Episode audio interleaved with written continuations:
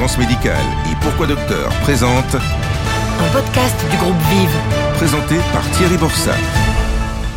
Pollution, réchauffement climatique, atteinte à la biodiversité, et bien voilà tout ce qui alimente un mal de plus en plus répandu en ce début de 21e siècle, l'éco-anxiété. Et c'est bien compréhensible, hein, puisque tous ces dérèglements impactent directement notre bien le plus précieux, notre santé. Alors, quelle est la réalité de cette dégradation de notre environnement? Quelles conséquences sur notre bien-être et notre santé? Et surtout, quelles sont les actions à mener ou les gestes simples à connaître pour se protéger? Les réponses dans ce podcast réalisé en partenariat avec le groupe Vive. Bonjour Lionel Fournier, vous êtes directeur du développement durable dans le groupe Vive et à ce titre spécialiste de ce que l'on appelle la santé environnementale. Alors est-ce que vous pouvez tout d'abord nous préciser ce que recouvre précisément cette notion? La santé environnementale, en fait, ce que ça nous dit tout simplement, c'est que notre santé ne dépend pas que de notre patrimoine génétique, mais qu'elle dépend euh, de l'ensemble de nos conditions de vie, de l'interaction que nous avons avec notre environnement extérieur, que ce soit euh, les questions de pollution, que ce soit les questions euh, liées aussi à, tout ce qui est euh, relations, relations humaines, mais aussi notre alimentation, l'activité physique, etc., etc. Bref, les scientifiques nous, parlent d'exposome. C'est vraiment l'intégralité de nos conditions de vie, que ce soit physique ou que ce soit encore une fois morale et, et lié aux relations sociales qui peuvent jouer sur notre stress, euh, sur nos corps et qui finalement vont faire qu'on va être en plus ou moins bonne santé avec euh, au départ un patrimoine énergétique euh, donné. Pour rester sur la pollution, le dérèglement climatique, les atteintes à la biodiversité, que sait-on de leurs effets sur la santé? Écoutez, l'effet sur la santé, on se rend compte de plus en plus qu'il est important. D'abord, on le sait, la pollution peut euh, et crée euh, aujourd'hui un, certain nombre de, problématiques. Alors, on va parler euh, d'abord de toute la pollution chimique dans laquelle on vit. Aujourd'hui, il y a plus de 100 000 substances chimiques inventées évidemment par l'homme qui sont commercialisées en Europe. Alors, certaines sont complètement inoffensives et puis d'autres vont créer des problèmes comme par exemple les perturbateurs endocriniens. On le sait aussi, on a des problèmes de qualité de l'air. Des études nous disent que c'est au moins 40 000 morts en France liées à la mauvaise qualité de l'air. Certaines études, en prenant euh, des normes de pollution euh, plus drastiques, nous parlent même euh, du fait qu'on est très exposé au problème de l'air et que ce serait 100 000 morts par an. Donc ça, c'est le, deuxième point. Et puis aussi, on le voit bien, il y a la question du dérèglement climatique qui pose des problèmes, ne serait-ce que parce qu'on va être, on va subir un certain nombre d'événements climatiques extrêmes. Hein. Ça peut être des catastrophes naturelles et puis ça peut être aussi les canicules et on l'a vu l'été dernier. L'INSEE euh, a évoqué à peu près 11 000 morts liés aux canicules cet été.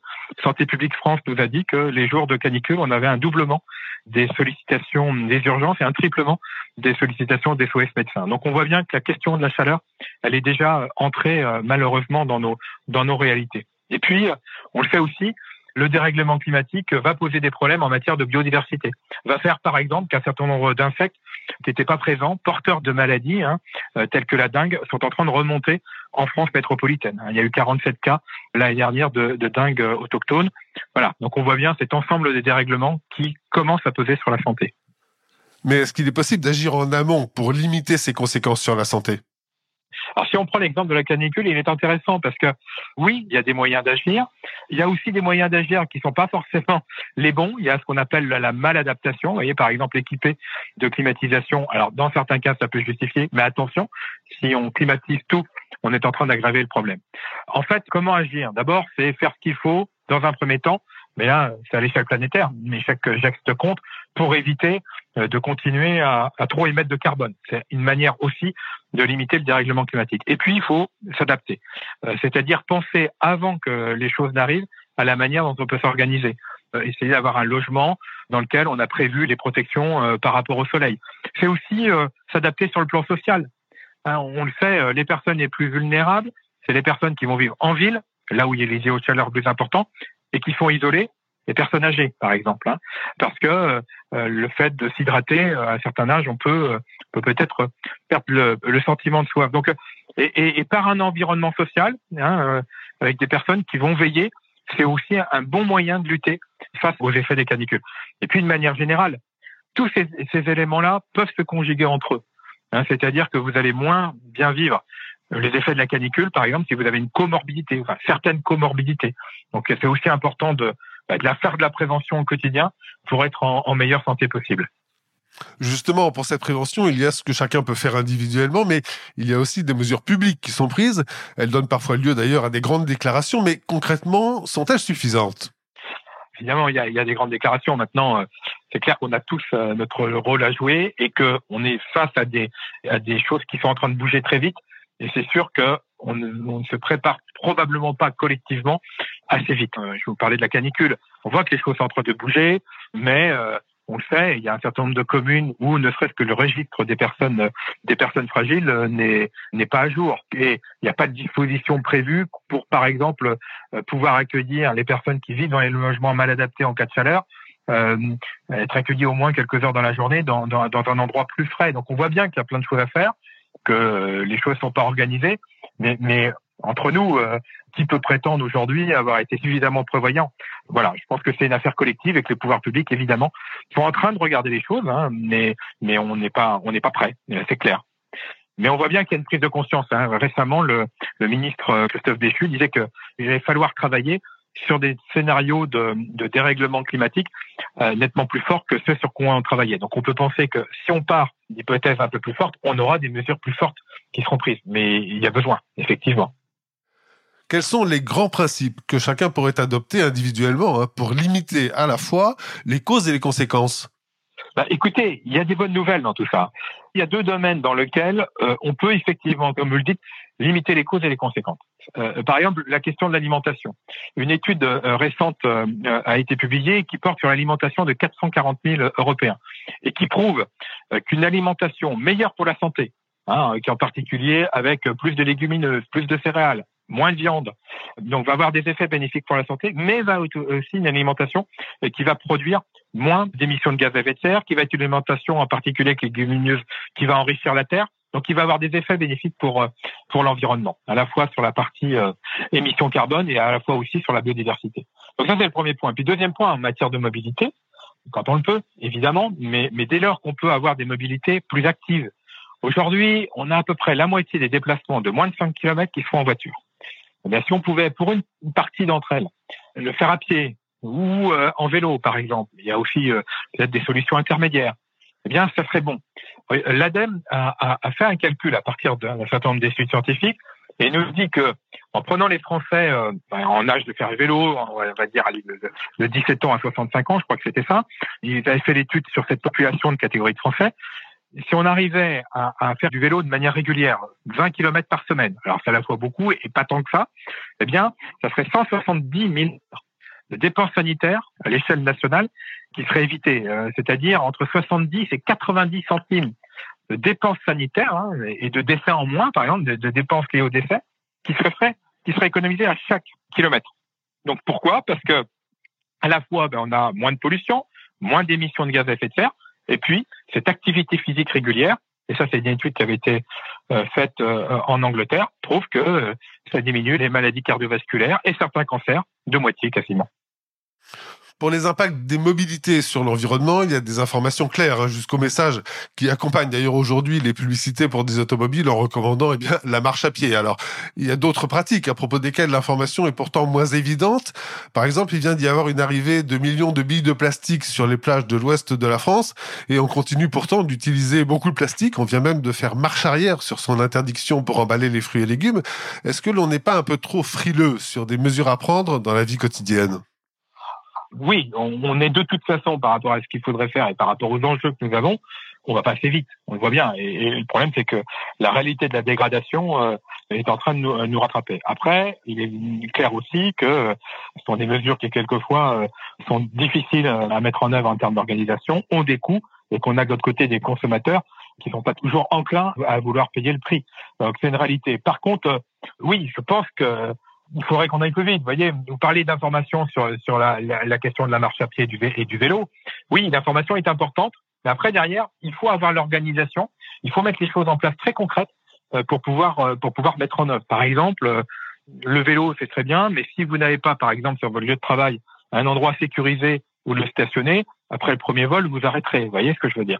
Donc, c'est aussi des choses qui peuvent dépendre des pouvoirs publics, mais moi, je crois beaucoup, nous, en tant que mutuelle, à l'idée que les gens peuvent s'organiser aussi de manière collective Par exemple, entre entreprises, on peut imaginer qu'une entreprise qui a un petit peu plus de terrain puisse construire euh, construire le parking qui va bénéficier aux autres, avec une participation de chacun. Voyez. Donc, je pense qu'il y a possibilité de s'organiser entre voisins, euh, entre entreprises, entre euh, personnes pour pouvoir ben, faire en sorte d'avoir les choses qui permettent de passer de l'attention à l'action. Le covoiturage, etc. Donc, je pense que il y a des choses qui doivent venir des pouvoirs publics, et là aussi, on peut se dire que vous l'avez dit tout à l'heure, il faut que ça accélère. Il y a aussi des choses sur lesquelles on n'est pas démuni. Euh, on va être démuni si on agit seul. Si on commence à se dire comment je peux, par le biais de l'entraide, agir, on voit émerger beaucoup de solutions. Alors justement, sur ce registre de l'entraide qui permet d'agir de manière plus efficace, comment les capacités des mutuelles à mettre des choses en commun peuvent apporter des solutions? Bah, écoutez, le rôle, à, mon avis, euh, il peut être très riche. Il reste encore à, à développer et, alors on, expérimente hein, un certain nombre de choses.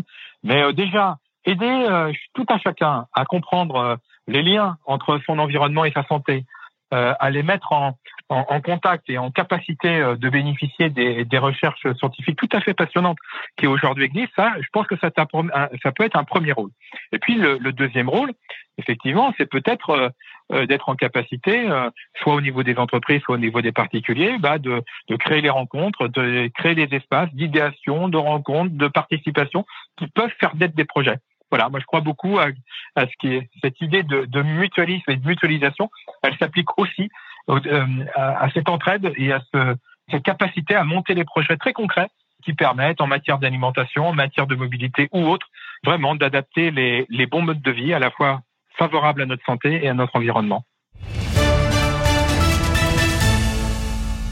Merci Michel Fournier de nous avoir précisé ces éléments importants sur le thème de la santé environnementale et d'avoir surtout ouvert une piste de solution reposant sur des actions collectives et l'esprit de solidarité. Mais quand on parle de santé environnementale, on peut pas laisser de côté un sujet qui nous touche tous directement, c'est celui de la qualité de l'air intérieur, celui que nous respirons la plupart du temps.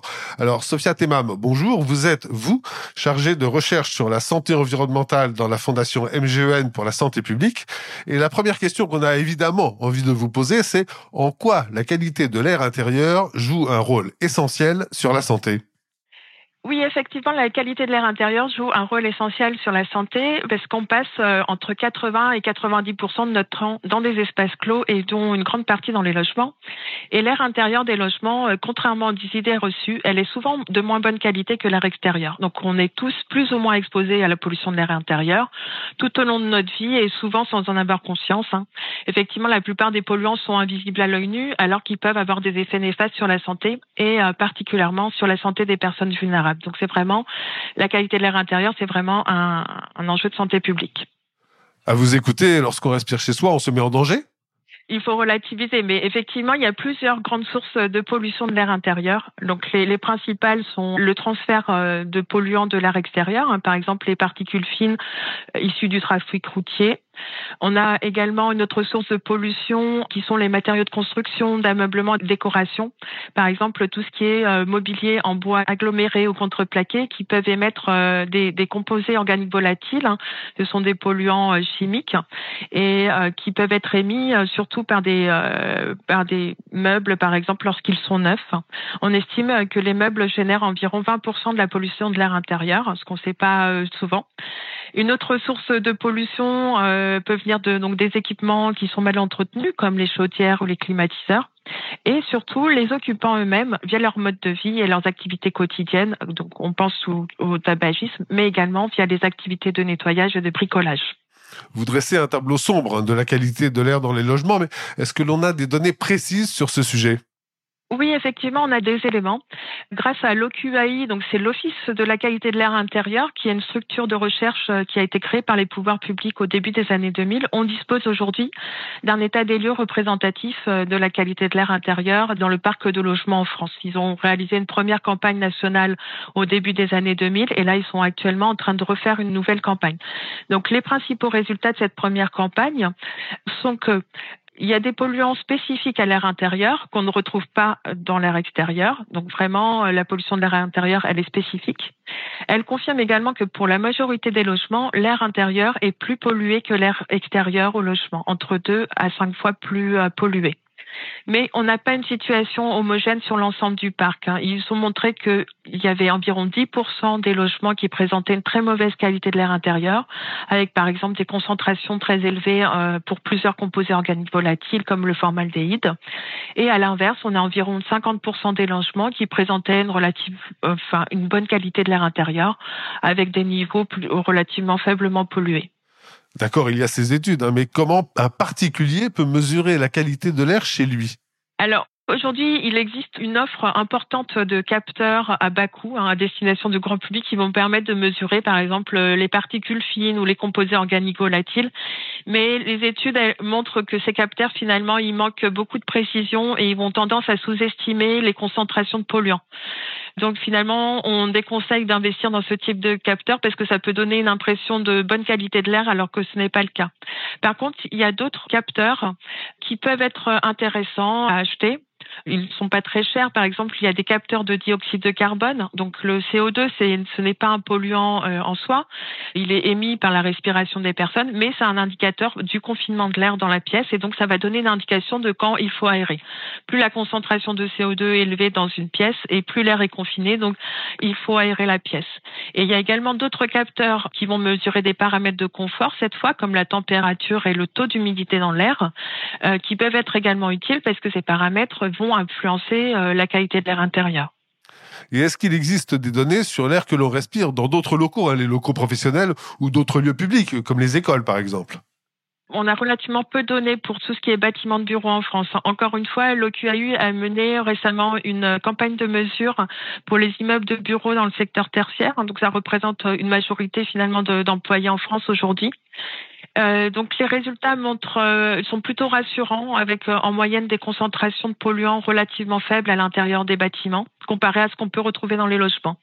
Et les facteurs qui vont influencer surtout la qualité de l'air intérieur dans les bureaux, donc c'est encore une fois la pollution de l'air extérieur. Et pour ce qui est des sources intérieures, ça va provenir des imprimantes, des photocopieurs, mais également de, de tout ce qui est activité de nettoyage. Vous évoquez le rôle de l'humidité. Quelles sont les conséquences d'une atmosphère trop humide? C'est vrai que le taux d'humidité dans un logement, c'est un facteur qui, va beaucoup influencer la qualité de l'air intérieur et également le niveau de confort dans ces espaces. Donc un taux d'humidité dans l'air trop élevé, c'est un taux supérieur à 60%. Euh, ça peut entraîner, euh, par exemple, le développement de moisissures, et donc ça peut favoriser le développement euh, d'allergies respiratoires, par exemple. Ça peut entraîner également de la condensation qui peut endommager les matériaux de construction ou les meubles et euh, donc qui, qui, peuvent libérer des substances chimiques. Le problème d'humidité, c'est assez répandu en France, hein, ça touche beaucoup de monde. On estime qu'il y a environ 40% des logements en France qui ont un problème d'humidité. Et il faut noter aussi que finalement, un air trop sec, ce n'est pas bon non plus. Euh, donc un air trop sec, c'est en dessous de 40%. Ça peut également entraîner des désagréments comme euh, l'irritation des yeux, du nez. Et c'est une situation qu'on retrouve surtout en hiver en raison du chauffage. Donc pour résumer, un taux d'humidité idéal dans un logement se situe entre 40 et 60% Donc c'est pour ça que ça peut être intéressant d'investir dans un hygromètre. Donc c'est pas cher et c'est fiable euh, pour surveiller le taux d'humidité dans les pièces de son logement. Avec la crise sanitaire, on a beaucoup parlé de l'aération des espaces intérieurs. Euh, quelle est la différence entre aérer et ventiler? Quel est euh, de ces deux le geste le plus efficace?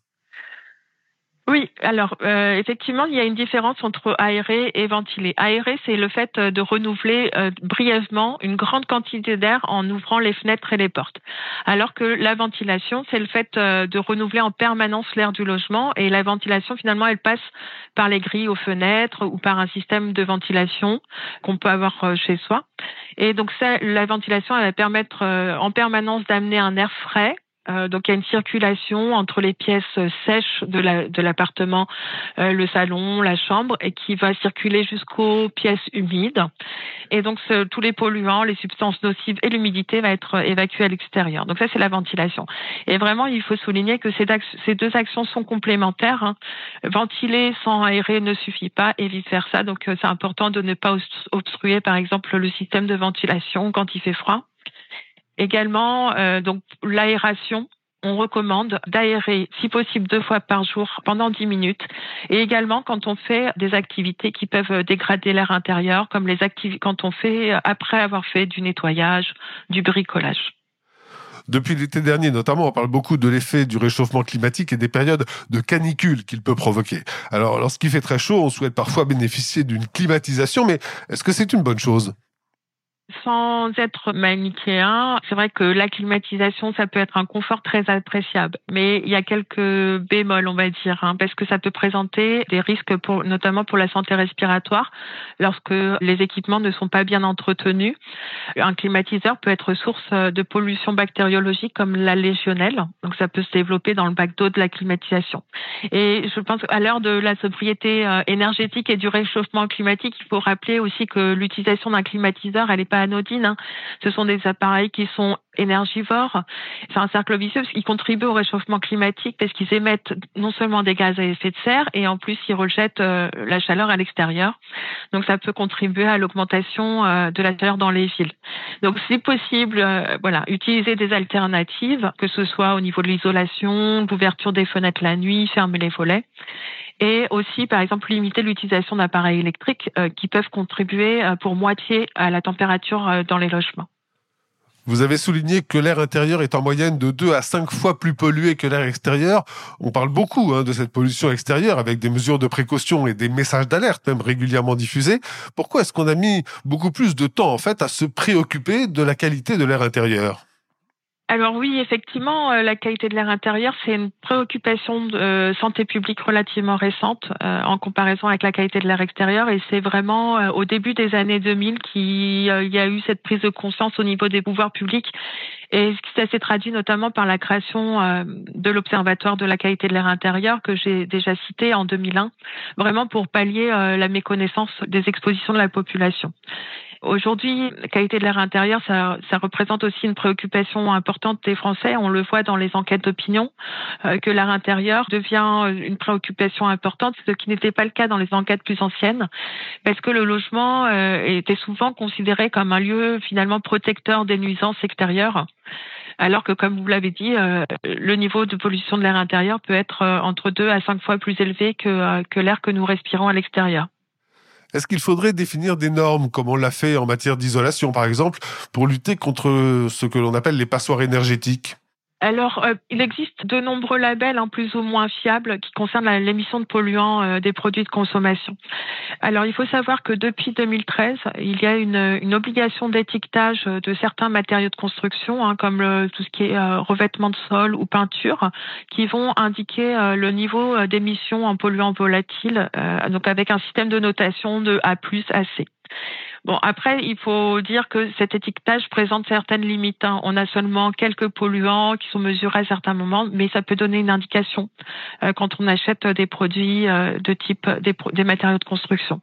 Mais par précaution, par exemple, euh, lorsqu'on achète un meuble neuf, on sait qu'il va émettre des polluants. On essaye, si possible, de le stocker quelque temps à l'extérieur avant de l'installer à l'intérieur, et particulièrement pour les chambres des nouveau-nés, par exemple. Voilà un conseil qui peut être utile, mais est-ce que vous en avez d'autres pour euh, s'assurer d'avoir un air intérieur le plus sain possible? Oui, il faut avoir conscience qu'on contribue nous-mêmes de manière importante par nos comportements ou nos activités à la pollution de l'air intérieur. Donc, il existe quelques gestes simples à adopter au quotidien euh, pour améliorer l'air intérieur de nos logements. Donc, bien sûr, aérer le logement plusieurs fois par jour et également lorsqu'on fait des activités qui peuvent polluer l'air intérieur. On vérifie, on entretient régulièrement son système de ventilation. Comme je l'ai dit, après le déballage d'un produit neuf comme canapé, meuble, on le stocke à l'extérieur euh, si possible. Et aussi, surtout, il faut faire attention aux produits désodorisants euh, qui peuvent donner une impression de propreté alors qu'ils polluent énormément euh, l'air intérieur. Par exemple, il faut vraiment limiter l'usage d'encens, de bougies odorantes ou de parfumeurs d'ambiance. Et si possible, préférer des nettoyants naturels ou avec un label écologique, par exemple le label EcoCert, il est plutôt fiable. Et par exemple, il y a une étude récente qui montre euh, justement que les produits de nettoyage écologique ou les produits maison tels que bicarbonate de soude ou vinaigre n'avaient pas d'effet, par exemple, négatif sur les asthmatiques, alors que les produits ménagers conventionnels peuvent avoir des effets néfastes sur la santé respiratoire des personnes asthmatiques. Merci Sophia Tebam pour ces conseils simples et pratiques qui nous disent en fait qu'au-delà des politiques mises en œuvre et des actions collectives pour corriger ou limiter les effets des dérèglements qui touchent aujourd'hui notre environnement, eh bien le maître mot pour mieux vivre malgré tout, c'est de s'adapter. Alors parce que chacun de ces gestes qui vont dans ce sens, qui nous appartiennent, sont sans doute la bonne réponse pour nous libérer de cette fameuse éco-anxiété.